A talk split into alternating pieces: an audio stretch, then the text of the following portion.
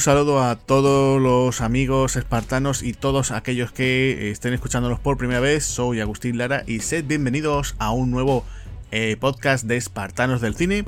Y como siempre, pues estamos aquí dos por aquí en el podcast y como no, pues bienvenido Javi al podcast. Muy buenas a todos, ¿qué tal? Un placer estar aquí, ¿no? Con una película muy, muy poco conocida y yo creo que hemos hablado mucho sobre ella fuera de micro y ya es hora de, ponernos, ¿no? El, sombrero de fieltro. Eso es, sí, sí. Aquí nos vamos a poner un poquito en plan detective, ¿no? Nos ponemos el sombrero, la gabardina también vamos a narrar incluso la, historia, ¿no? En voz en off, ¿no?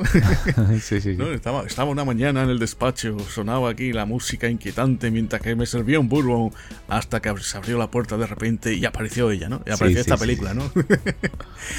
pues nada, sí, aquí hoy toca hablar de una película eh, poco conocida, eh, que incluso aquí en España ni siquiera llegó, ni llegó a los cines, pero que como tú dices, ¿no? Nosotros hemos estado hablando muchísimo de ella, tanto por su reparto como su director, eh, nos gustó bastante. Lo que pasa que es una película que se puede decir el típico, ¿no? Que es un café para muy cafeteros en, esta ocasión. Y se trata de eh, El infierno de Malón, como se conoce aquí, ¿no? que bueno, que su título original, ¿no? Es un poco eh, Give Him the Hell Malone, ¿no? Algo así como Mándalos al infierno Malón, ¿no? Sería un poco, ¿no? O envíalos al infierno Malón.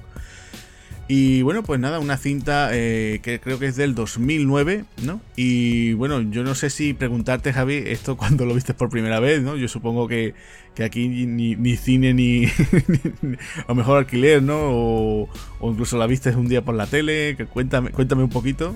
Pues mira, Agustín, eh, siendo Thomas Jane, ¿no? Y del año 2009, pues por esta época, mm, la primera vez que hablamos de ella, es posible, es posible que fuese todavía por, por Messenger, ¿no? Ese programita que muchos de, ustedes no sonará ya muy, muy clásico, esos que estamos ya mayores. Pues mm, creo que nos pasamos el, el tráiler por, por, ahí, ¿eh? por, por, Messenger y no, y no paramos de, de, verlo, ¿no? O sea, una y, otra vez. Y claro, no llegaba. No llegaba a España, no, no había manera de que llegase, siempre estábamos esperando. Y hace cuestión, pues, de muy, muy poquitos meses, se puede decir que casi en, la última primavera, ¿no? Mm, recuerdo que estábamos, que la queríamos en físico, ¿no? Y, me mandaste un, enlace de que estaba en Amazon y la compré, la, compré muy barata, muy, muy, muy barata, la edición francesa, apenas costó 3,99 euros, o sea, eso no son ni, ni, 4 dólares.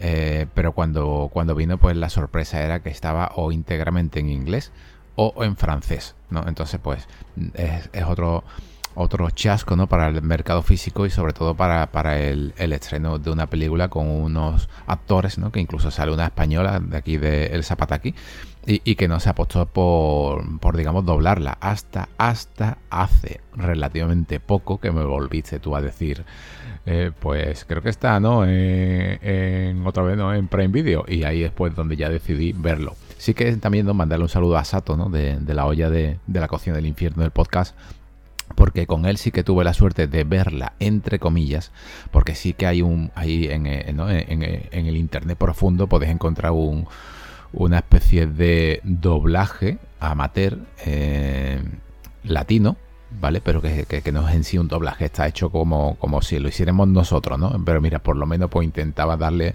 un, sentido al, al, vídeo, pero es, insufrible, o sea, es mejor ni, ni, escucharlo porque duele, ¿no? Sí, yo, yo esa, esa versión, sí, con ese doblaje así amateur, la verdad es que lo, he podido ver. Sí, cuesta, cuesta un poquito verlo siempre. Yo entiendo que también, hombre, eh, tú imagínate para, para lo que solemos decir muchas veces, ¿no? Cuando eh, te llega un doblaje de, otra diferente nacionalidad y bueno, el contraste que hay es, fuerte, ¿no? Yo, por ejemplo, sobre todo cuando son películas de animación, creo que no hay problema de ningún tipo, pero cuando ya son actores de carne y hueso ya cuesta, un poquito, ¿no? Y el caso de esta película, pues sí, costaba bastante.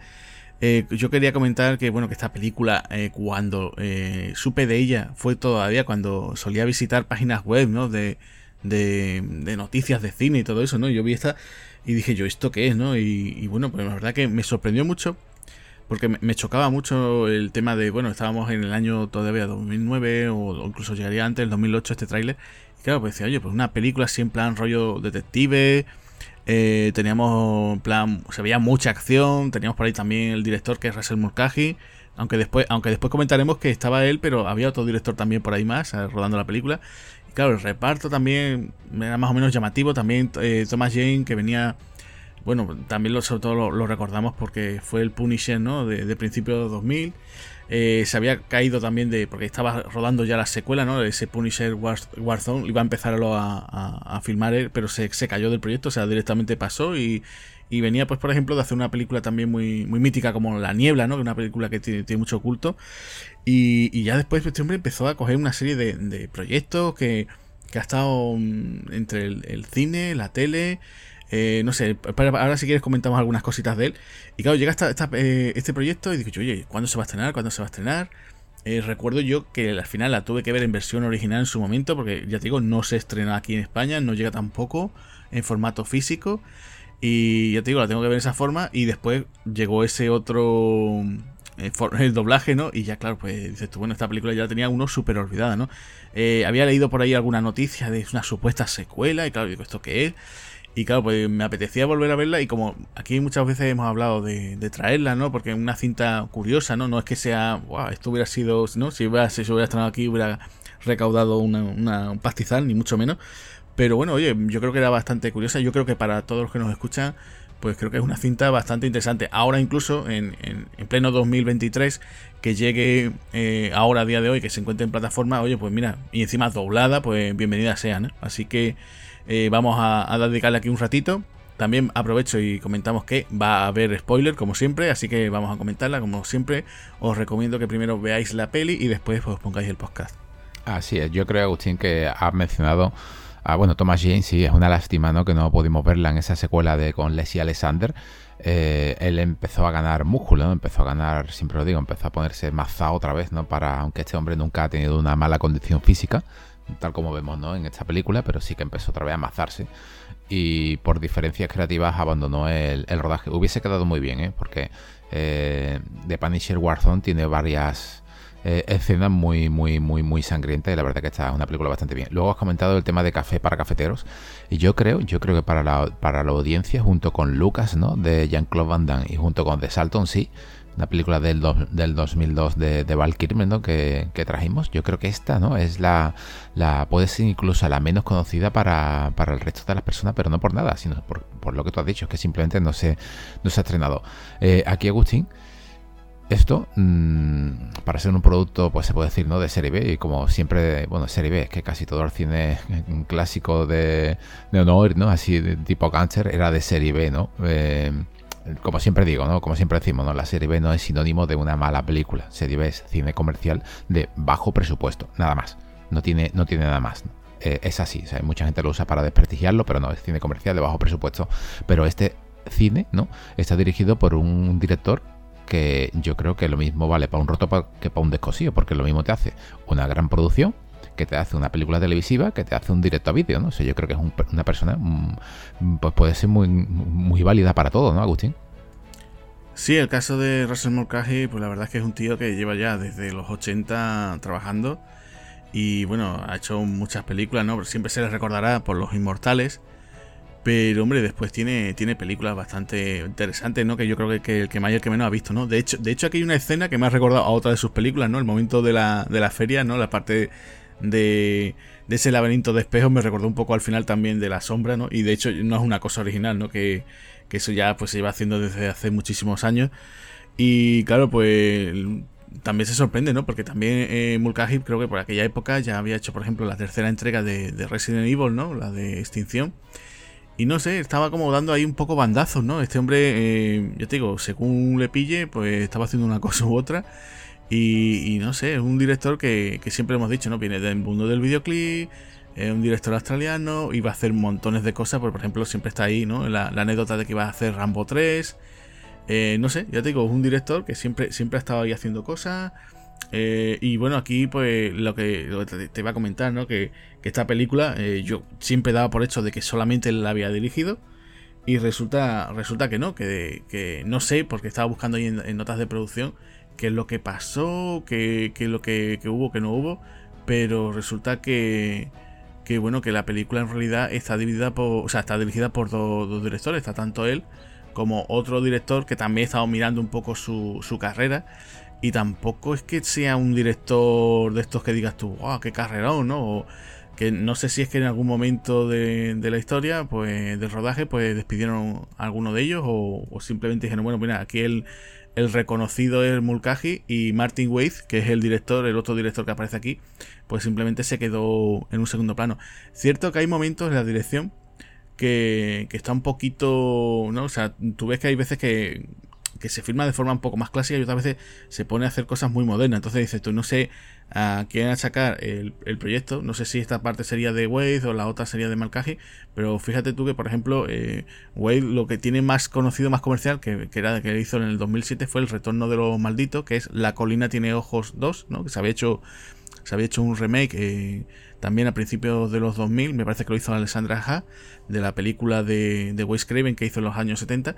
Y resulta que, bueno, pues se contó con, con Martin Wade y, yo creo que es que me da la sensación de que, que sería el director inicial y después a, contrataron a Mulcahy y terminó en la película, ¿no? Porque yo digo, la escena del comienzo que tiene un tiroteo brutal, que yo creo que es de los más espectaculares que tiene la cinta, después te ve cosas así como muy de andar por casa, no sé, son cositas, no se notan ciertos cambios, ¿no? Entonces, claro, eh, te dicen, hemos hecho aquí un cambio de, director y dices tú, pues me lo, creo, ¿no? Sería algo bastante, bastante, vamos, no sería descabellado. No sé si es que habría algún problema o dijo, güey, mira, aquí yo me voy, o el propio Mulcahy dijo, mira, yo conmigo no contéis y, y aquí contratar a otro director, pero bueno, no sé, en principio yo creo que la dirección no es mala, no es que sea, wow, de los mejores trabajos que tiene aquí eh, pero sin duda de los que habría uno que destacar dentro de su carrera y sobre todo de lo, dentro de los últimos años, ¿no? Yo no sé si tú tienes alguna peli, aparte yo, creo que todo el mundo, Los Inmortales es su favorita, ¿no? O por lo menos de las que siempre uno destaca o que creo que todo el mundo habrá visto, ¿no?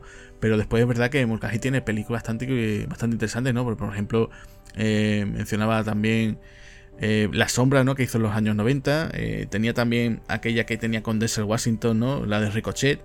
Y no sé, tiene, tiene cintas bastante, bastante interesantes, ¿no? Incluso, eh, acuérdate, ¿no? Resurrección, con otra vez de nuevo con, con el bueno de Christopher Lambert, que hay que decir, ¿no? Que siempre decimos, ¿no? Thomas Jane tiene cierto parecido físico, ¿no? Sí, sí, sí a, Christopher Lambert, que de hecho, de hecho ayer viendo la película me decía mi novia, se parece un poquito a Christopher Lambert, Thomas Jane, pero también tiene un cierto parecido también a Aaron Eckhart, y es verdad que sobre todo en esta película me, recordó, y digo, es verdad, que sí, que tiene una, una mezcla entre, entre ambos actores, ¿no? Y, y como te decía, pues hizo aquel thriller, ¿no? De resurrección que eh, era una especie como de película así como de explotación un poquito ¿no?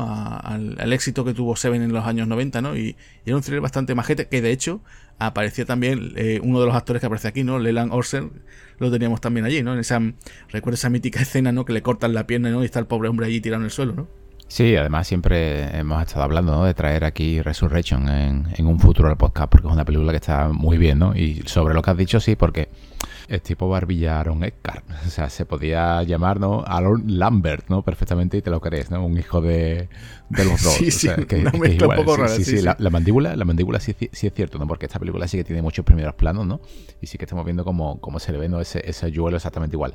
Luego lo que has dicho, ¿no? lo que has comentado del director de Russell Mulcahy que, se supone ¿no? que llegó aquí y que eh, al otro pues digamos lo largaron tiene su, tiene su sentido porque eh, el, bueno, el Blu-ray que compré en, Francia no tiene ningún tipo de extra, no tiene nada. Entonces, lo poquito que he llegado a ver de, información sobre esta película, además de la secuela que ahora tú hablarás, es una entrevista muy corta de unos 5 minutos, no, no, dura más, donde sí que el propio Thomas Jane hace mucho hincapié en, Russell Mulcahy, ¿no? Y incluso en la entrevista, con que sean cinco minutos, no son cinco minutos, la entrevista dura muchísimo menos porque eh, es como él grabándolo, ¿no? Y está hablando con sobre horario de rodaje, es como una entrevista al momento, ¿no? Casi en, el mismo set. Y él habla de, de siempre, ¿no? eso sí que se nota, se nota al principio en, las escenas de los tiroteos más animadas, más al estilo videoclip, como él, ¿no? Eh, empezó con, creo que con ACDC, ha trabajado con un montón de, de gente. Y yo creo que sí, se nota, o sea, se nota cuando él toca la cámara, pero yo creo que se nota para bien. Como título destacables, después de todo lo que tú, lo que tú has, comentado, yo voy a decir una película del año 96 que me la recomendaron, me la dieron en VHS para verla. que se llama Soldado, una película de Dolph Lundgren. No es que sea una película de acción, ¿no? A, lo dicho, pero sí que es una especie de thriller. Mm, como militar de acción donde él hace de un asesino, ¿no? Una especie de, asesino, pero va armado con un rifle francotirador. Y se, eh, la película se basa en, una, en un edificio, ¿no? En lo alto de un edificio donde ocurre una serie de cosas. De, de, altercado con muy pocos personajes, pero sí que el final tiene una parte de acción, ¿no? Con, con enemigos, con mucha sangre, ¿no? Y, lo hace bastante bien. O sea que destacar pues también esta película de, de, de Russell Mulcahy. Luego, eh, la parte de Resident Evil Extinction. Bueno, la, tercera parte, yo soy un fan de, del videojuego. Creo que todos los que hemos nacido ¿no? en los 70, los 80 con Resident Evil, pues nos hemos criado, ¿no? Y sobre todo con su segunda parte. Eh, Extinction no tiene absolutamente nada que ver con, la saga de, videojuegos de Capcom, pero sinceramente mm, yo considero a los videojuegos una obra de arte, ¿no? Me, encantan, me gustan todos. Y a Resident Evil Extinction, pues, mm, o Extinción, ¿no? Aquí en España, no la veo una película mala, es entretenida y claro, pero luego empieza a hacerme películas como Rey Escorpión 2, ¿no? y cosas de ese tipo, pues yo creo que ya se ha quedado un poquito, ¿no? Ahí, ahí para atrás. Aunque con el infierno de balón sí que sí que se nota, ¿no? Todavía que tiene, ¿no? Su, su toque. Pero como no llegó a estrenarse en cine, no sabemos si hubiese sido un éxito o no. Claro, sí, sí, es que eso, esas cosas que dices tú, bueno, esta película, si, si, si hubiera llegado a cine, ¿no? Una distribución un poquito más amplia, pues no, no sabemos hasta qué punto, ¿no? Porque eh, otra de las cosas que tiene, ¿no? También, porque claro, estamos en el año 2009. Eh, Sin City se estrena en el 2005, ¿no? Y yo creo que causó cierto impacto, ¿no? Sin City fue un éxito en su momento, ¿no? Fue una de las pelis más comerciales de la carrera de Robert Rodríguez por aquella época. Y creo que su, sobre todo la, la forma de cómo mostraba el cómic, ¿no? Y el tema de esas historias, ¿no? De esos detectives, esos personajes tan corruptos, yo creo que Mm, pegaba bastante bien aquí, ¿no? Que aquí incluso, no sé si se llegaron a pensar, dice, oye, pues ¿por qué no rodamos la película en blanco y negro, ¿no? a lo mejor hubieran dicho, oye, eso es una locura, ¿no? Pero, pero podría incluso haber funcionado, ¿no? Porque además juega un poco también como la, propia Sin City, ¿no? Dices tú, oye, hay elementos eh, de película como de gángsters de toda la vida, ¿no? De los años 40, los años 50, pero después los protas van eh, con sus teléfonos móviles, ¿no? Utilizando, incluso se menciona por ahí eh, cierta tecnología, ¿no? Se menciona por ahí correos electrónicos. Entonces, claro, te choca mucho, ¿no? Incluso después el aspecto que llevan aquí los, protagonistas, ¿no? Por eso, por eso se etiqueta esta película como, como un, neo-noir, ¿no? Entonces, eh, tiene, tiene esa variante que, claro, hay momentos que dices tú, oye, pero, por ejemplo, esa que va como si fuese una fe fatal, perfectamente, ¿no? Sobre todo en el final de la película, ¿no? Que sale ya guapísima con ese vestido azul, que dices tú, oye, pues aquí incluso no siquiera parece ya rubia, ¿no? Va un poquito más morena. Eh, pero, pero funciona bastante, bastante bien, ¿no? Incluso eh, tenemos ese personaje que interpreta eh, Dutch Hutchinson, que, que, también se pasó por aquí hace tiempo, ¿no? En, en Espartanos, ¿no? Cuando hablamos de Salton sí. Y, y, tú lo ves que dices, bueno, un personaje así un poquito más cantoso, que a lo mejor incluso en la propia Sin City podría aparecer también allí, ¿no? Sin problema, ¿no? Porque ahora si quieres hablamos un poquito de, del reparto. E incluso tenemos aquí una, una chica también, una, artista marcial como Chris Jen, que también intenta jugar un poquito también como el personaje de Mijo, ¿no? Que interpretaba de un Aoki en Sin City. Y tiene cositas, ¿no? Yo no sé si la idea de, Mark Hossack, ¿no? Que fue el guionista de esta, de esta película, que además de hecho después hace un pequeño cameo en la peli, ¿no? Eh, no sé si era eso, se estaba inspirando en todo ese tipo de, sobre todo en Sin City, este tipo de, historias, ¿no? Que se estaban haciendo eh, por aquella época pues para decir, venga, pues vamos, vamos a lanzarnos, a lanzar nuestro propio proyecto, ¿no? Con este, con este malón. Que, ya te digo, yo, yo sin duda cuando la he estado revisionando, pues me ha sorprendido porque no recordaba que hubiese tantas tantas caras conocidas, ¿no? O sea, tenemos aquí, eh, como no hemos mencionado aquí a Thomas Jane, eh, después tenemos también a, a Vin Reigns, ¿no? Como, como siempre, ¿no? Ese tipo de papel de tío duro, ¿no? Mal encarado, ¿no? Que, creo que siempre le ha quedado bien. Y después, como te decía, ¿no? La propia Esa Pataki que bueno, pues estaba haciendo ahí sus cositas, sus pinitos en, Hollywood, ¿no? Y, bueno, pues vemos que hay, mucha más gente, ¿no? Yo no sé si quieres comentar, por ejemplo, empezamos por, por Thomas Jane, ¿no? Yo creo que hemos comentado un poquito, ¿no? Que en su día hablamos de él en, cuando hicimos Deep Blue Sea, ¿no? Pero ya él, como tú decías, ¿no? Eh, él venía de hacer cositas, ¿no? Ya ha hecho el Punisher, se baja del proyecto, ¿no? De la secuela, porque decía que por lo visto ya el guion, él quería mm, que fuese un poquito más realista, que se dejase un poco el tema del cómic, y se bajó del proyecto y la verdad fue una pena. No sé si ahí, eh, como te decía, ¿no? Eh, coincidiría con el actor Dutch Hutchinson. No sé si es que a lo mejor por eso lo contratan aquí o, simplemente esas casualidades. Pero pero lo tenemos en, en ambas películas. Además, eh, Doug Hutchinson hace un papel muy parecido, ¿no? Tiene. Eh, Punisher Warzone era el hermano de, de Puzzle, ¿no? De Jigsaw. Y, se inventa. Bueno, para empezar, que el personaje se lo inventan, que en el cómic no existe, ¿no? Pero se lo inventan. Y, aquí hace una cosa muy también muy parecida. También va con el maquillaje, ¿no? Que dice, por lo visto, tardó. Dice que el primer día. El maquillaje que, llevaba, pues dice que tardaban 6 horas en, en ponerse maquillaje, fíjate tú. Y, no sé, lo veo muy, parecido, ¿no? la forma de ser, ¿no? los caracteres que tienen ambos personajes, pero bueno.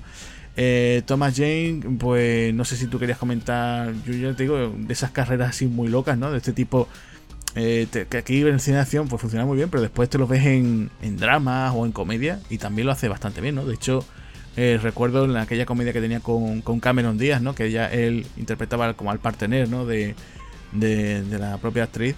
Eh, que el tío quedaba bastante bien, tenía bastante química, ¿no? Y se le veía bastante resuelto, ¿no? Que es una cosa bastante curiosa, ¿no? Que este tipo parece que, ¿no? Se iba como tanteando de una cosa a otra, ¿no? O sea, no sé.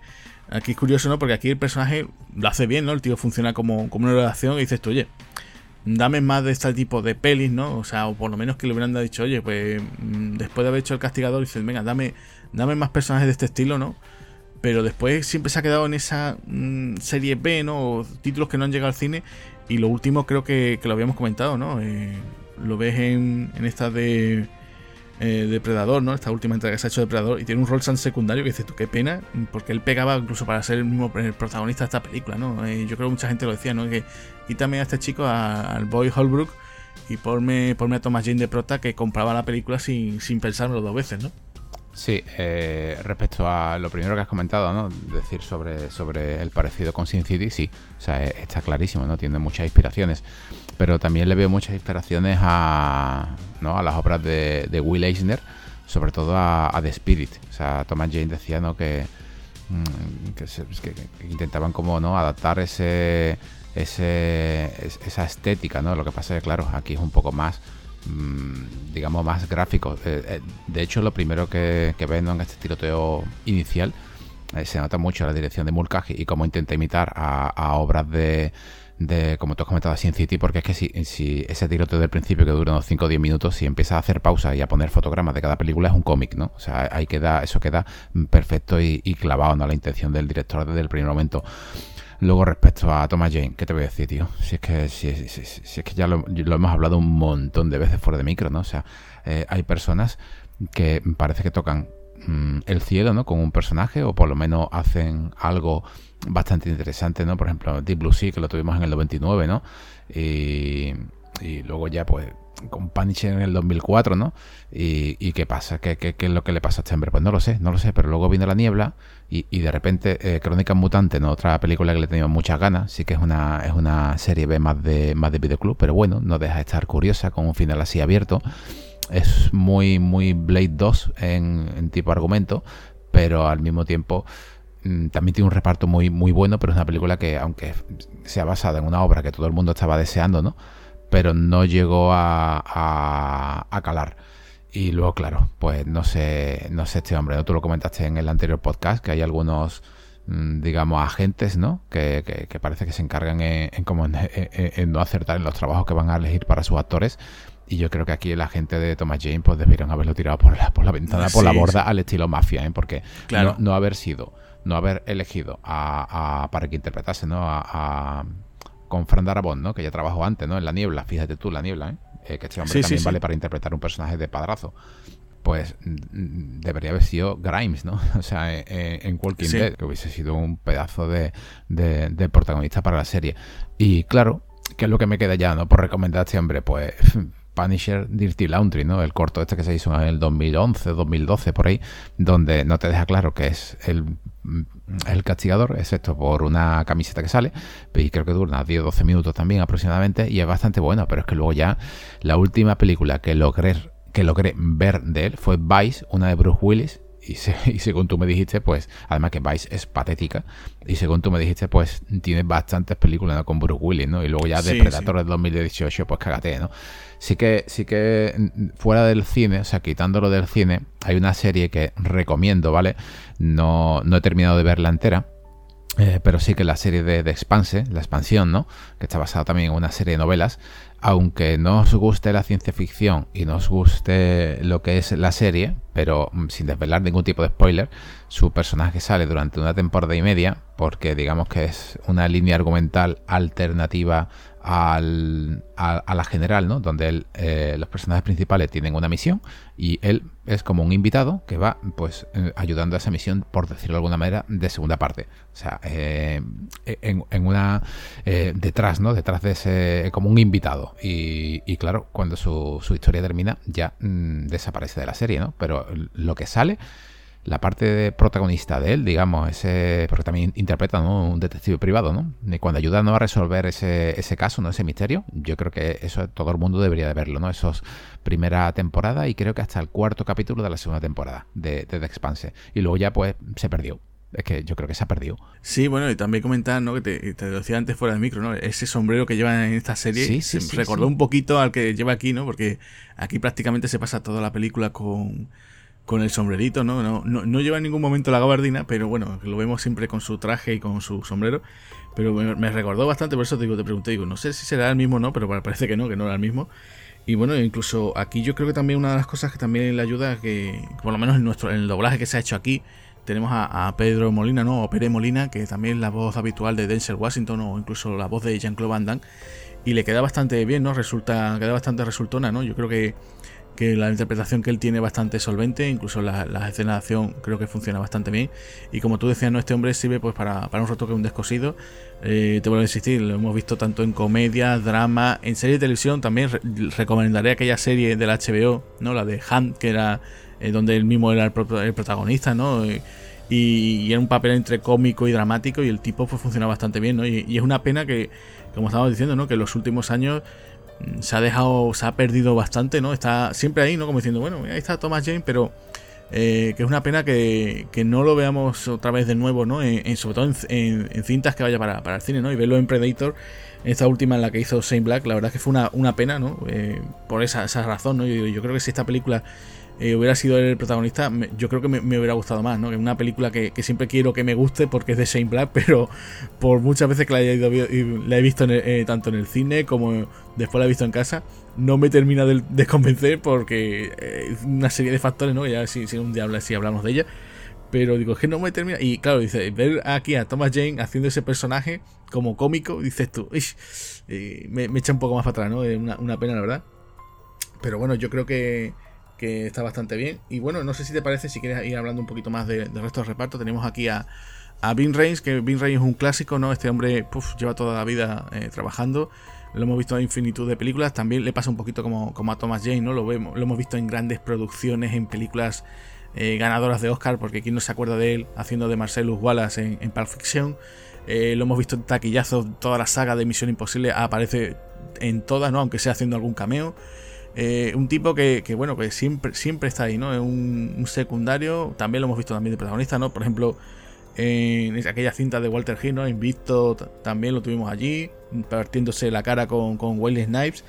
Y no sé, el día de hoy, pues es verdad que ya el hombre está, se nota ya los añitos, ¿no? Yo, yo en estas últimas entregas de, Misión Imposible, el pobre no, no le hace mucho, muchos momentitos de acción porque ya no está el hombre para, muchos trotes.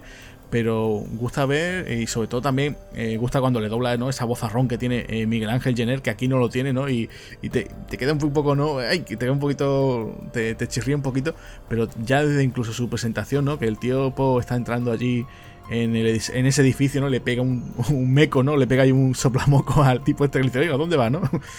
Eh, dice, ¿quién es usted? ¿no? Dice, no, yo soy el negro cabreado, ¿no? Ya dices tú, vale, vale, compro, compro, no, me gusta el personaje. Y no sé, yo, yo digo, uno de esos actores secundarios que siempre, ¿no? Haga lo que haga, te lo encuentres donde lo encuentres, pues está Ivin Rain, pues funciona, ¿no? No sé, yo ya te digo, es que me recuerdo de verlo, por ejemplo, en estas de piraña en 3D, mm, no sé, empieza una tirada. lo recuerdo incluso en uno de sus primeros papeles, verlo en Striptease, aquella cinta de, Demi Moore, también estaba por allí. O sea, es que, no sé, tipo que otra cosa no, pero trabajar ha trabajado lo más grande, ¿no? ¿Quién más tenemos por aquí, Agustín? Pues bueno, hemos mencionado a Elsa Pataki, ¿no? Que, estaba ahí haciendo aquí sus pinitos, ¿no? Ella, por, ejemplo, venía de hacer aquella cinta tan, tan loca como fue Serpientes en el avión. Y bueno, pues es verdad que la carrera de, de, Elsa siempre se ha quedado un poquito supeditada un poquito a su vida personal, ¿no? Siempre estamos con la cosa de es la, la señora de Thor, ¿no? La, la esposa de Chris Hemsworth. Y, es cierto que después ella, bueno, pues ha estado haciendo sus cositas. Por ejemplo, ha participado en la saga de, A Todo Gas. Eh, la hemos tenido en alguna que otra cinta, ¿no? Pero siempre se ha quedado ya como supeditada a eso, ¿no? Que decir, bueno, pues todos las recordaremos, ¿no? Los que veíamos la tele en los 90, ¿no? Cuando ella salía en aquella serie, ¿no? De, Al salir de clase. Y después, bueno, por ejemplo, trabajó con, con José Luis García, ¿no? En Inés, ¿no? Eh, aquella adaptación que se hizo de la obra. Y no sé, siempre, se ha quedado como eh, supeditada ya siempre a esos papeles de, chica sexy, ¿no? Que de hecho aquí también lo hace, ¿no? De hecho aquí tiene incluso una escena de desnudo.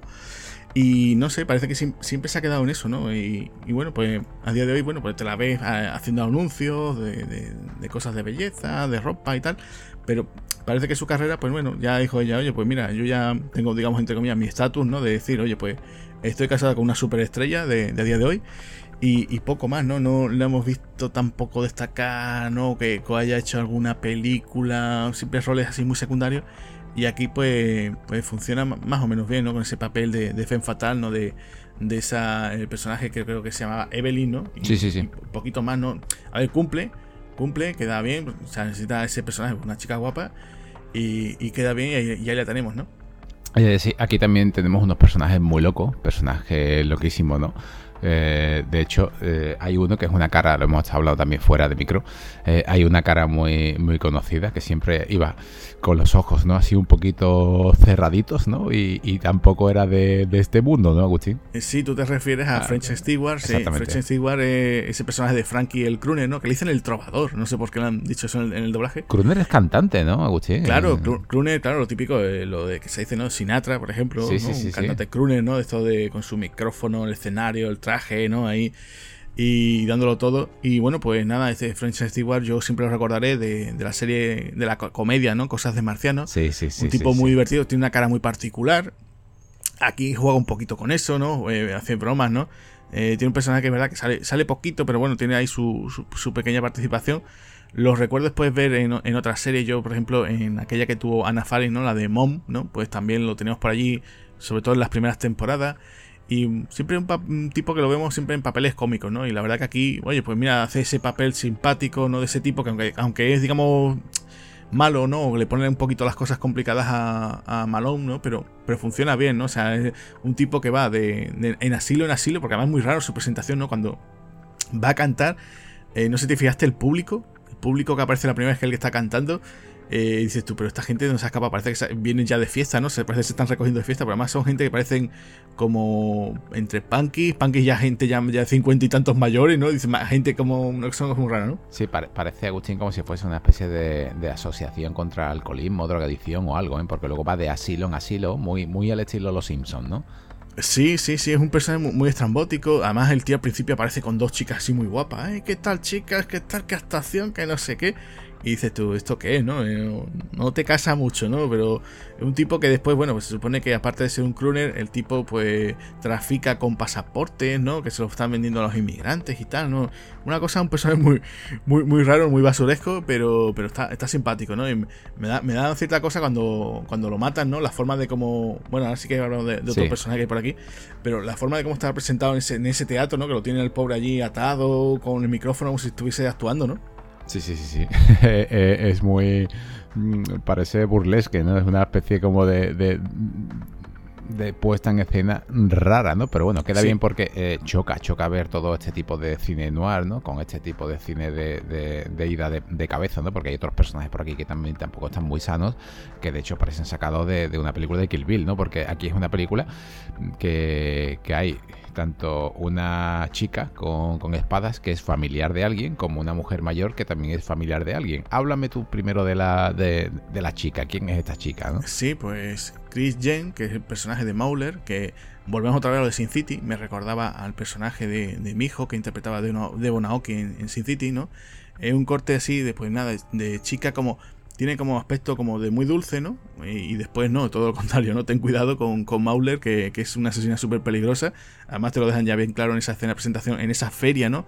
Cuando está como seduciendo al, al, tipo en el cargado allí, ¿no? Que, que le quiere hacer una, una felación y, ves que inmediatamente dice esto, esto va muy mal, esto va muy mal porque te lo pone además ella muy inocente con esa uniforme de colegial, le está diciendo, mira, yo es que me gusta ¿no? el tema de los chupachus y tal, entonces claro, se lo está seduciendo vamos, de forma súper descarada y dice, esto va a terminar muy mal y termina muy mal, ¿no? Eh, de hecho, él lleva, él lleva a ella en la boca una cuchilla, ¿no? Una hoja de afeitar y dice, tu madre mía, qué dolor, ¿no? Además, de hecho, se le ve el rostro ya con, lleno de sangre, que también hay que comentarlo, que esta película eh, me sorprendió, claro, estamos en el 2009, se rodó todavía con película, no con digital, con formato digital, fíjate y se usó, se usó todavía el tomatito, o sea, el tomate del tema de la sangre. O sea, que aquí no tiraron del tomate digital, con lo cual, claro, ese es un aliciente que a día de hoy, pues para mí compro, ¿no? Eso. Y entonces, aquí se ve que Chris Jen, que hay que decirlo, es la hermana de Donnie Jen, que además ella, eh, bueno, pues también sabe de artes marciales bastante, aunque es una pena que aquí marcialmente ya no,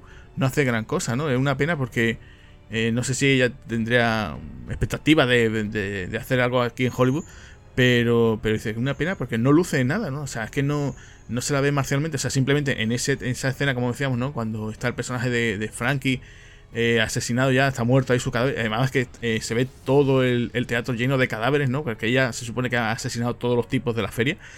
Eh, pues tú la ves allí y es una pena, ¿no? Porque ella se desliza, ¿no? Va, va, cayendo, ¿no? Además incluso va con un maquillaje así como especial. Dice, bueno, pues parece que va a acabar con Malone de una forma, ¿no? Pero no te luce, ¿no? Dice, oye, pues no hace nada marcial y es una pena, ¿no? Porque está muy desdibujado su, su personaje, ¿no? Y el otro personaje que tú querías que comentase sería el, imagino, ¿no? Que sería el de Eileen Ryan, ¿no? Que es uno, interpreta a Gloria, la madre de, la madre borrachina, ¿no? Siempre borrachita, simpática, ¿no? Cae muy, muy bien.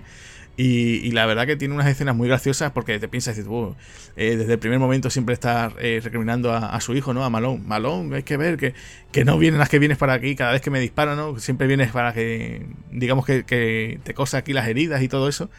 Y tiene, tiene dos o tres apariciones y la verdad que es muy simpática. Yo supongo que Eileen Ryan tiene que ser familiar de, ¿no? de familias Ryan, ¿no? Por algún sitio, ¿no? No sé si... tiene, tiene sus hijos. Tiene... Bueno, ella murió, murió el año pasado, mm, por esta fecha además, casualmente. Eh, fijaros, nació en el 27, es... Eh, era muy mayor, ¿no? Y claro, pues esta, esta mujer, ¿no? Estaba casada con, con Leo Penn, Leo Penn con dos N. Y, y, ¿no? ¿Quiénes son los Penn, ¿no? Los, los Penn del cine, pues Sean Penn, ¿no? Chris Penn y Michael Penn, ¿no? O sea, es la, la madre de estos, de estos tres niños. Eh, sí que su personaje es genial. O sea, es, eh, empieza como la madre bonachona y luego poco a poco le va dando la bebida.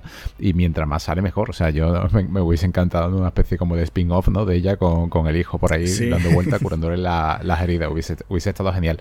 Y luego respecto a, ¿no? Cuando me dijiste lo de Donnie Yen, Sobre la... Sobre la la, hermana, ¿no? De, de, de Donnie Yen. Eh, esta chica tiene ahora mismo creo que 49 años y cuando se hizo esta película tenía 36. O sea, fíjate tú que estaba interpretando a una, a una colegiala. O sea, eh, resumiendo el tema de, los personajes, son todos muy locos, muy carismáticos. Mm, pegaría, ¿no? Que le hubiesen puesto ese toque así blanco y negro, como te has dicho, quemado, ¿no? Porque le, daría también una parte muy, muy, muy de cómic. Y, yo creo que están todos locos. O sea, que aquí no sale ningún cuerdo. O sea, ni, ni siquiera, ni siquiera la, la, el zapato aquí, ¿no? O sea, están todos muy, muy, muy marcados de la época. Y en su conjunto, ¿no? Los arquetipos que te muestran son todos tan distintos y tan variados eh, que yo creo que quedan bien, ¿no? O sea, en, pantalla. Sí, me quedan bastante bien. No he olvidado mencionar el, el malo, malo final de la, de la película, que es Gregory Harrison, que es un actor también muy de series de televisión, de películas de televisión. De hecho, trabajó con Mulcahy, ¿no? Antes de Los Inmortales en Razorback, Los Colmillos del Infierno, donde era el protagonista.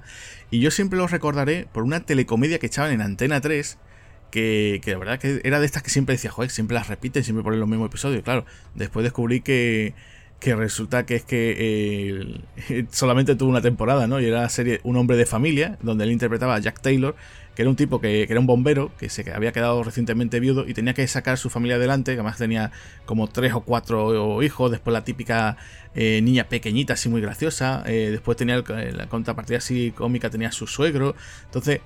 Eh, era una típica serie que te ponían cada dos por tres, pero claro, no, solamente tuvo una temporada y claro, de allí, de ahí no pasaba, ¿no? dices, bueno, ¿y esto qué? Y ahí tenemos a, Gregory Harrison, Y, siempre lo recordaré de eso, ¿no? Pero después el hombre pues ha trabajado un montón de series, ¿no? Desde, eh, Wonder Woman, también estuvo en Falcon Crest. O sea, ya después, bueno, ha hecho, ha hecho muchísima televisión. Y ya te digo, pues aquí lo tenían bueno, pues supongo que, que, algún día se acordaría, ¿no? De Mulcahy se acordaría de él y dice, oye, mira, vente, ¿no? Y, volvemos a rodar aquí otra película después de, bueno, fíjate tú, ¿no? Desde los años 80, del 84 hasta el 2009, sí que han pasado años para que, que Mulcahy se acordara de él y dice, oye, venga, pues aquí vas a hacer de villano. Y yo creo que lo, más, mm, claro, de lo que estamos hablando, todos estos personajes son eh, tan extravagantes, tan, o sea, se salen, ¿no? Son tan, tan exagerados que ves a este personaje y te cae un poco así como diciendo, bueno, pues el típico villano y poco más, ¿no? Que podría tener alguna cosa especial, ¿no? Que simplemente eh, te dicen, ¿no? Porque también el propio personaje de Malón, que no lo hemos comentado, ¿no? Siempre se está hablando durante toda la película que Malón tiene como una especie de historia turbia, ¿no? Que como que a su familia la mataron, eh, empiezan a contar una serie de historias muy raras, ¿no? Dice que si un día eh, él como que era un policía y vinieron a por él, acabaron con toda su familia, con su mujer, con su hijo. Y claro, eso nunca, siempre te lo estamos rodando ahí como en un flashback en blanco y negro, no se sabe muy bien. Y, juega un poco con eso, ¿no? Y, después cuando se entera uno toda la sorpresa, ¿no? Que, todo el complot, ¿no? Es que simplemente eh, lo que quieren es que, digamos, que Malone salga, digamos, de, de, su zona, ¿no? Para que puedan acabar con él, digamos, un poco, ¿no? Eh, pues te quedas un poco así raro, a cuadro, ¿no? Diciendo, bueno, ¿esto qué es, no? Porque además eh, hay una especie como de McCaffin aquí, ¿no? Ese, bueno, el McCaffin, para que no sepa, es simplemente el motivo, ¿no? De que haya alguna cosa ahí, ¿no? De, por medio para que la gente se mueva, ¿no? Pues, por ejemplo, eh, con cuántas películas nos han contado algo, ¿no? Que la gente, todos van detrás de él y después resulta que son, era lo de menos, ¿no? Lo importante, digamos, que era el resto de la historia, ¿no? Aquí nos encontramos también ese McCaffin, que es ese significado del amor, ¿no? Porque empieza la película, ¿no? O sea, eh, la película hay un gran tiroteo porque todo el mundo se quiere hacer con un maletín, ¿no? Y dentro del maletín, que es lo que descubre Malone nada más comenzar la película, pues hay una especie como de juguete, ¿no? Está todo lleno como de papeles, ¿no? Como de falsos billetes, nos que han cortado allí. Y aparece un juguete. Y claro, todo el mundo dice, eso es el significado del amor, ¿no? Y todos, todo el mundo, todos los personajes van detrás de eso, ¿no? Y Malone lo tiene. Y claro, pues dice, ¿esto qué es, no? Ese McAfee, ¿no? Eso, ¿de qué, ¿De qué va esto, no? A lo mejor dentro hay algo, hay una llave, hay un diamante, no se sabe lo que es. Y lo que se descubre al final de la película, ¿no? Y yo creo que también es una de las cosas que también eh, creo que jugarían un poquito y creo que también tanto eh, como Wade estarían jugando un poco de eso, ¿no? Yo creo que, que ahí habría dudas, ¿no? Incluso creo que el propio guionista dijo, bueno, déjalo para el final y después que se desvele un poco, ¿no? Que yo creo que lo más... Mmm, tienes que darle cierta credibilidad a la película, ¿no? Dice, bueno, después de todo, lo que he visto, de todo lo que he pasado, de todas las muertes, de todas las acciones, para simplemente buscar ese juguete y después es lo que es, ¿no? Un poco, ¿no? Sí, eh, bueno, aquí es como tú has dicho, ¿no? Eh, a, a Malón eso es McGuffin, ¿no? Que no, es, parece un, helado, ¿no? De cierta cadena de hamburgueserías. El, el, el McGuffin, ¿no? De esta película, ¿no? o sea, ese, muñeco yo me esperaba que dentro lo que hubiese sería un pendrive.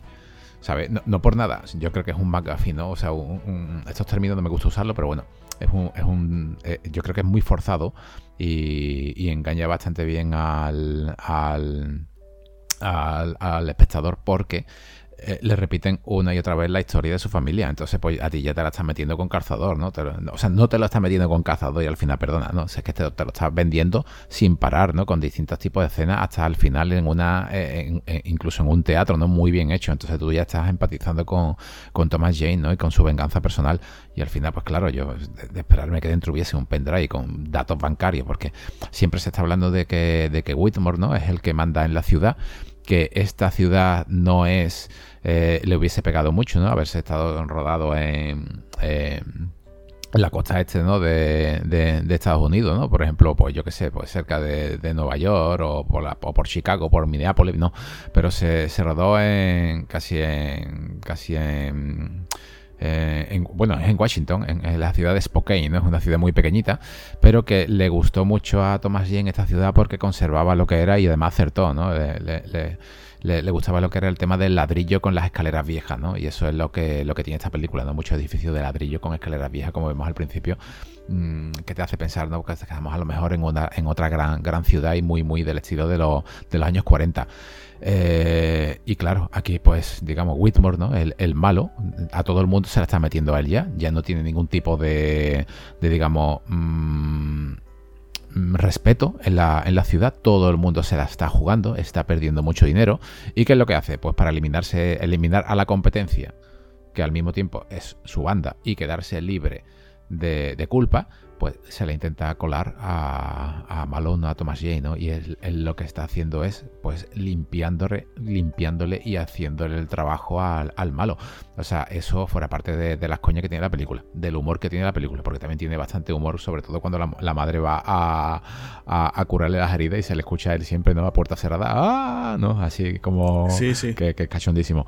Eh, fuera parte del humor que tiene, ¿no? El argumento ese, eh, yo te puedo decir que es una de las películas que a mí, el final, me dije, anda, pero si es que al final no va a haber aquí eh, un corazón sadío, ¿no? Me imaginaba el estilo de, de Last Blood, ¿no? De, de, Stallone, metiéndole la mano en el pecho y sacando un, sacando un corazón, ¿no? Y es más, eh, lo hubiera puesto, ¿no? Y, hubiese sido totalmente algo mm, anormal, ¿no? Algo exagerado, ¿no? Pero me da igual, a lo mejor que se hubiese tomado de algún tipo de droga o algo, lo, que fuese, ¿no? Pero yo creo que hubiese quedado viendo arrancándole el corazón a alguien, ¿eh, Agustín?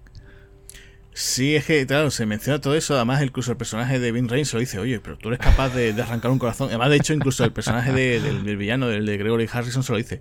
¿Cómo pues? Eso es imposible. Con un puñetazo le vas a arrancar el corazón, ¿no? Diciendo todo eso es mentira, ¿no? Y claro, se van chocando las historias. Eh, puede estar mejor o peor. Y claro, pues tú después descubres que al final complot, ¿no? O sea, porque además incluso el personaje, no lo hemos dicho, ¿no? el personaje de Malone lo contratas a través del personaje de Lela Norser que es un tipo que, bueno, tiene su casita allí y van contratando, oye, pues necesito un, detective, necesito un matón. Y entonces eh, a él supuestamente lo ha contratado alguien que no sabemos quién es, porque tampoco lo desvela. Y entonces aparece el personaje de, Evelyn, el de Elsa Pataki, y claro, pues dices tú, bueno, pero eh, tú vas descubriendo poco a poco que el mismo que contrató es el propio villano, que quiere hacer esa limpieza, ¿no? Quiere acabar con todo y quien contrata, contrata al propio malón, ¿no? Entonces es un poco raro, ¿no? Porque a todo esto, a mitad de la película, eh, te dicen que eh, Evelyn tiene que ir a rescatar a su hermano, que después dice que no, que no es su hermano, que sino que es su novio. Y, te lo va cambiando, ¿no? Después resulta que ese Sammy, eh, resulta que es el cameo que hace el guionista, ¿no? Eh, Martin Hossack. Y aparece muy brevemente. Y después te dice ella, no, no, pues yo estoy embarazada. Y inmediatamente se enciende un cigarrillo, ¿no? Y dices tú, pero ¿esto qué es, no? Entonces va teniendo una serie así como de giros muy, muy locos, ¿no? te encuentras una cosa, te encuentras otra. Después también eh, el personaje de Frankie Kruner eh, le ha robado esos, eh, como decía, ¿no? Esos certificados, esos pasaportes para venderse a inmigrantes al propio villano. Entonces, claro, después descubre, no, no, si lo que querían era acabar con todos, pero claro, para acabar con todos, ¿no? Como la frase, ¿no? Mándalos todos al infierno, malón. Claro, e, e, es, el propio villano, ¿no? Entonces, es una cosa súper rara, porque además incluso el personaje de Vin Reigns es muy malo, ¿no? Es como la, la parte, la mano ejecutora, ¿no? El matón del villano, pero el tipo eh, tiene, digamos, sus sentimientos, ¿no? Porque dice, oye, tiene a su esposa que está enferma, que además es una cosa que yo pensaba, digo, no sé si rodarían alguna escena, pues siempre está diciendo, no, mi esposa está en el hospital, el, jefe está pagando las facturas, ¿no? Porque eh, está recibiendo un tratamiento muy caro, ¿no? Incluso hay un momento dice, no, no, tu mujer está en coma, y al final dice, no, no, mi mujer se ha ido. Como diciendo, bueno, pues me da la sensación como que habría una un trama secundario, que la película dura 96 minutos, y dijeron, bueno, mira, todo lo de la mujer de Ben Ray lo quita aunque lo menciones para por lo menos humanizarlo un poquito, ¿no? Que de hecho al final, pues parece que va a haber, porque durante toda la película eh, eh, se van encontrando tanto Malón como su personaje, pero nunca llegan, ¿no? A decir, bueno, hay un enfrentamiento definitivo y acaban con él, ¿no? Entonces, eh, creo que es como vamos a, humanizar, vamos a hacer ese pequeño girito y ahí se quedan, ¿no? Para, para dejar los personajes y, y ya está, ¿no? Entonces, hay momentos que, que están muy chulos, por ejemplo, el tiroteo yo creo que es lo mejor que, claro, para algunos dices tú, ostras, que arranque tan bueno, y como se ha sido la película, además incluso la persecución que tiene también con la furgoneta, eh, también estaba muy bien, ¿no? Ese coche además que lleva Malón, que por lo visto es un, Buick, ¿no? Que modelo Chop Top Stray número 8, ¿no? Que es un coche del año 52, que dice que por lo visto se encontró Thomas Jane poquito antes de empezar a, rodar y, que lo mandó a, a, bueno, al sitio de rodaje. Eh, pues la verdad es que sí, que no, que, tiene cosas que dices, ostras, pues si toda la película no, y no hay ¿no? esos momentos tan espectaculares, ¿no? Que puede decir, oye, pues que la película, aunque tuvo un presupuesto de 15 millones, que por aquella época pues era bien poquito, ¿no? Que eso prácticamente es nada. Eh, pues no sé, yo creo que queda la, película bastante bien. Es verdad que alguno puede decir, bueno, pues simplemente son, voy a un sitio, me peleo con alguien, voy a otro sitio, me peleo con alguien. Bueno, sí, pero creo que han intentado darle un cierto airecillo, como volvemos a decir, ¿no? Ese aire muy al estilo, como decíamos, ¿no? ese Sin City. Eh, también me acordaba también de otra película de aquella época, por ejemplo, la de Bunraku, ¿no? También tenía un poquito esa estética neo-noir y tal, y, incluso post-apocalíptica. Y yo creo que, ya te digo, intentar mezclar unas cosas, eh, ya te digo, según, volvemos a decir, ¿no? Esta película es muy cafete, café para cafeteros. Em, pues a, los que sepan apreciar este tipo de cine, pues lo disfrutará. A otros, pues a lo mejor dicen, joder, pues yo me esperaba otra cosa, ¿sabes? A lo mejor me esperaba una película más de detective, o alguno dirá, pues yo me esperaba tiroteos cada 5 segundos, ¿no? Y, no es eso, ¿no? Entonces, bueno, pues yo creo que como entretenimiento, pues no, no, no está mal. No está mal, ya digo que es cierto de bajo el prisma de lo que las cosas que nosotros hemos ido comentando, aunque ya digo, la trama a lo mejor puede ser un poquito engañosa, pero, pero ahí está, ¿no? Sí, has dicho que, el coche es un Buick, ¿no? Un Buick del... Vale, viendo persecuciones, un Buick y un coche negro y un tío detrás de él con un pistolón, que ahora tú hablarás de él me, me, sonó bastante, ¿no? Me sonó bastante al Mercury, al Mercury Monterrey de, Cobra, ¿no? O sea, es que me, pareció un muy, muy parecido. Sí, sí, un aspecto muy parecido, muy agresivo, muy bestia. Lo que pasa, bueno, el Mercury Monterrey de Cobra, la verdad que tuvo un mal, un mal final, ¿no? Pero bueno, eh, ahí, ahí se queda como su, como, como digamos el caballo, ¿no? del pistolero, igual que Cobra, ¿no? Llevaba su, su arma con la cacha eh, con la característica, ¿no? Con su, creo que era un call, con su, con su cobra aquí. Eh, Agustín, mm, habla por favor, porque eh, hemos siempre dicho, ¿no? De, de, las armas en las películas icónicas, ¿no? Las armas en las películas que, que tienen un, digamos, una estética buenísima. Y yo creo que aquí lo logra, ¿no? ¿Qué, estamos hablando aquí? ¿Qué, qué tipo de arma lleva? Pues el revólver que lleva Thomas Jane, que parece que alguno podría pensar, dice, esto se lo ha inventado para la película, existe de verdad, se llama Mateva modelo número 6 y es también conocido como el autorrevólver, ¿no? El Mateva autorrevólver. Esto es un arma de, bueno, viene de Italia, ¿no? Y bueno, pues esta es de, la curiosidad es que es un revólver automático, ¿no? Que es de los pocos revólveres que, existen así, de ese estilo, ¿no? Que estamos acostumbrados del revólver, ¿no? Pues que vemos en las películas del oeste, ¿no? Los vaqueros desenfundan, eh, lanzan el a martilla, ¿no? El gatillo y después disparan, ¿no? Entonces, claro, ¿esto qué va? ¿Qué, es lo que hace? Pues claro, al ser automático, tú no tienes que amartillar, con lo cual disparas continuamente, ¿no? Una acción, eh, pues casi como de una pistola semiautomática.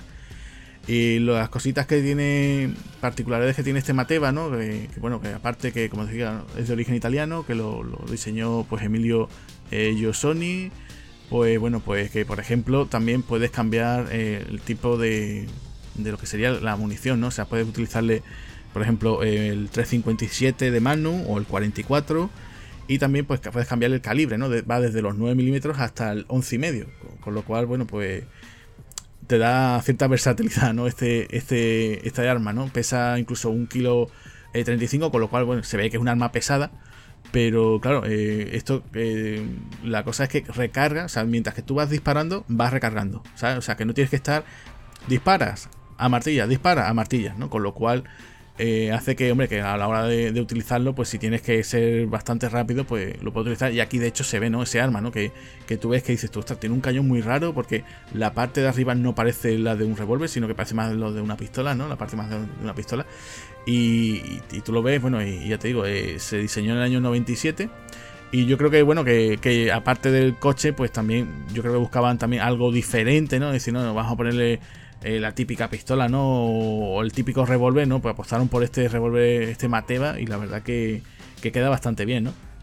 Sí, es un revólver muy al estilo, el, el se le llama el Blaster, ¿no? De Deckard, ¿no? en Blaze Runner, muy, como tú has dicho, o sea, yo creo que es el, el en fin, ¿no? Es el es la segunda arma que veo en revólver que no necesita ser amartillado, ¿no? Como, como la pistola icónica también de, que lleva Harrison Ford en, Blade Runner y es todo, un, es todo un acierto, ¿no? O sea, estamos viendo lo que tú has dicho, aquí el tomate todavía existe, estamos viendo como los impactos de bala al principio son reales, son por temas de, explosión, ¿no? Ni siquiera lleva eh, eh, eh, lo digital, no es ese tomatito. Sí que hay, sí que hay a lo mejor un, un headshot, ¿no? y sí que se ve como la cabeza pues se abre difuminada un poco, ¿no? si por tema de CGI no se abre es obvio, ¿no? Pero y queda y queda bastante bien, ¿no? O sea, te hace ver como, como el arma verdaderamente según el tipo de munición que lleve, ¿no, Agustín? Porque al final sí que hay otros hechos con menos dolor o, menos, digamos, eh, sangre, ¿no? Pero yo creo que, cumple, ¿no? Es característico. Sí, sí, sí. También, a ver, por, digamos, decisiones artísticas, ¿no? por decir, no vamos a ser realistas, ¿no? En ese aspecto, pues sí es verdad que hay momentos que sí, que sobre todo en el tiroteo del comienzo, se ve cómo, cómo impacta esas, esas balas y después, lo que tú decías, se le refiere al final, cuando acaban con ciertos personajes, le pegan un tiro en la cabeza, pues eh, no quieren que le, estalle la cabeza, ¿no? Vamos a dejarlo así un poquito, ¿no? Que sea un plano, pues, simplemente con la, con la herida de bala, que sí que ahí en esa ocasión pues sí tiran del CGI, pero eh, prácticamente lo que se ve en el tiroteo inicial, prácticamente casi todo es, es el tomate de toda la vida, ¿no? Entonces, pues ya te digo, eso, eso se agradece, ¿no? Y ese sería de estas últimas películas que todavía apostaban por eso, al igual que te digo yo, apostaban todavía por, por el tema de, de la película, ¿no? Antes de dar el salto al digital, como después ya pasó en la siguiente década, ¿no? Sí, eh, escenas muy locas, un principio totalmente, yo creo que demoledor, que hubiese estado muy bien. O sea, yo, es una, no es una pega, ¿no? Pero sí que este principio tan, tan brutal, yo lo hubiera puesto al final, ¿sabes? Este, le hubiera hecho un montaje distinto y hubiese puesto esta escena al final porque yo creo que es lo, que le pega, ¿no? Enemigos por todos lados, saliendo disparados. Eh, incluso vemos muy, muy, muy Punisher. Hay una escena eh, en The Punisher, ¿no? La protagonizada por el mismo actor, donde él aún va recorriendo también una especie de pasillo, donde a un enemigo lo deja tirado en el suelo medio herido y le dispara sin mirar y sigue para adelante. Calco que aquí se vuelve otra vez a, repetir, ¿no? Y por eso te digo que ante este número de enemigos que se carga o que hay aquí una matanza, porque hay varias bandas, ¿no? O varios, varios, varios grupos dentro de la misma organización que quieren este sentido de la vida, ¿no? Este sentido de este, este el amor, ¿no? Eh, detrás, de, detrás de ese maletín. Yo creo que lo hubiese puesto hasta el final y simplemente haces un montaje donde en, la última cena él vaya al despacho de este hombre atravesando a todos estos enemigos y yo creo que la, que la nota de la película lo hubiera subido bastante, bastante, bastante porque empieza exagerada. O sea, es... Eh, el, ritmo en muy, muy, muy poco tiempo. Él te lo explica todo mediante una voz en off que se, agradece, no, no molesta. Yo no, no, no es una cosa que, que, me siente mal, ¿no? Y, yo creo que en regla general, ¿no? Estamos ante una película pues, muy, muy, muy poco conocida, pero con un resultado bastante, bastante curioso. Agustín, ¿qué curiosidades tienes por ahí sobre la película? Bueno, pues la película se estrenó, o por lo menos se vio por primera vez en una Comic Con del, en el año 2009, ¿no? El 25 de julio. Y después se editó en, DVD, porque no llegó, no llegó a cine, ¿no? Entonces eh, salió el 26 de enero del 2010 en Estados Unidos. En España, pues llegó directamente en un estreno por televisión, un pase televisivo en enero del. o sea, el 1 de enero del 2020. O sea, imagínate, por eso la de vueltas que ha estado dando la película. E incluso, pues, fíjate tú, en países como también como en Italia, eh, llegó también directamente bajo, bajo demanda. O sea, ni siquiera se, llegó a sacar en formato físico, ¿no? Que lo que estábamos comentando antes, ¿no? Eh, después pues, comentar también que Mark Hossack, ¿no? Eh, bueno, también es conocido por trabajar en el mundo de los efectos especiales, ¿no? También había trabajado, por ejemplo, en Joe Robot, ¿no? La, cinta de, Alex Proyas con Will Smith. Y ahora, si quieres, pues te comento el tema de la secuela, ¿no? Que la secuela, pues, sí, es una cosa muy loca, ¿no? Porque con todo esto que hemos comentado, que si costó 15 millones, que no fue, no fue ni a cine. Bueno, pues en el año 2021, pues se habla de que se va a hacer una, una secuela, además con el mismo guionista, con Mark Hossack, y además contando con Thomas Jane.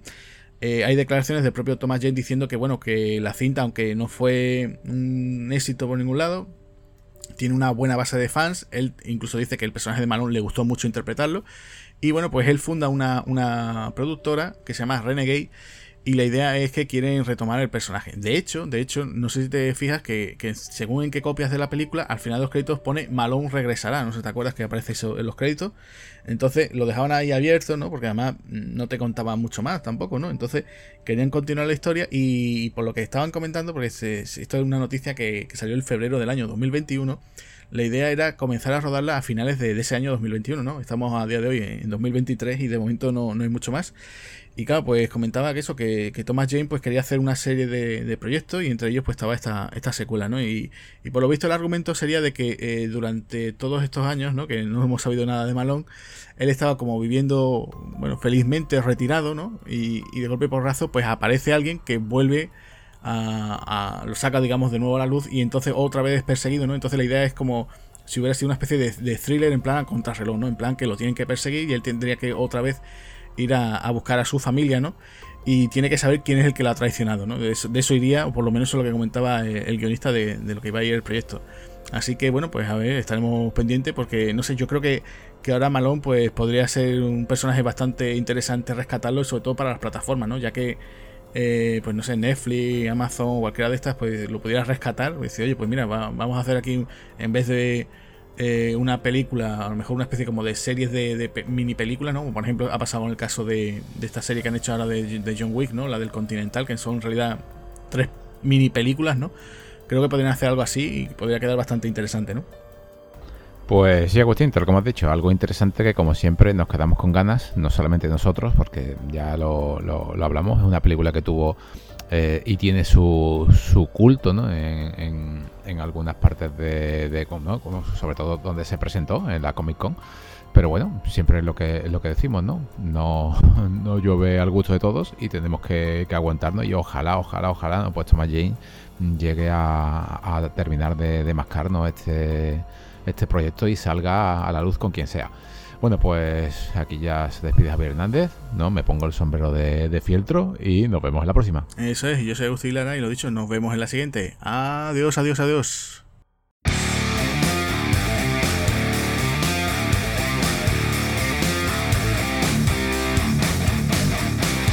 Muchas gracias por habernos escuchado. Si queréis oír más podcasts de Espartanos del Cine, recordad que estamos en nuestro canal de Spotify. También podéis seguirnos a través de las redes sociales, Facebook, Twitter e Instagram. Además, tenemos nuestra página web www.espartanosdelcine.com. Un saludo amigos.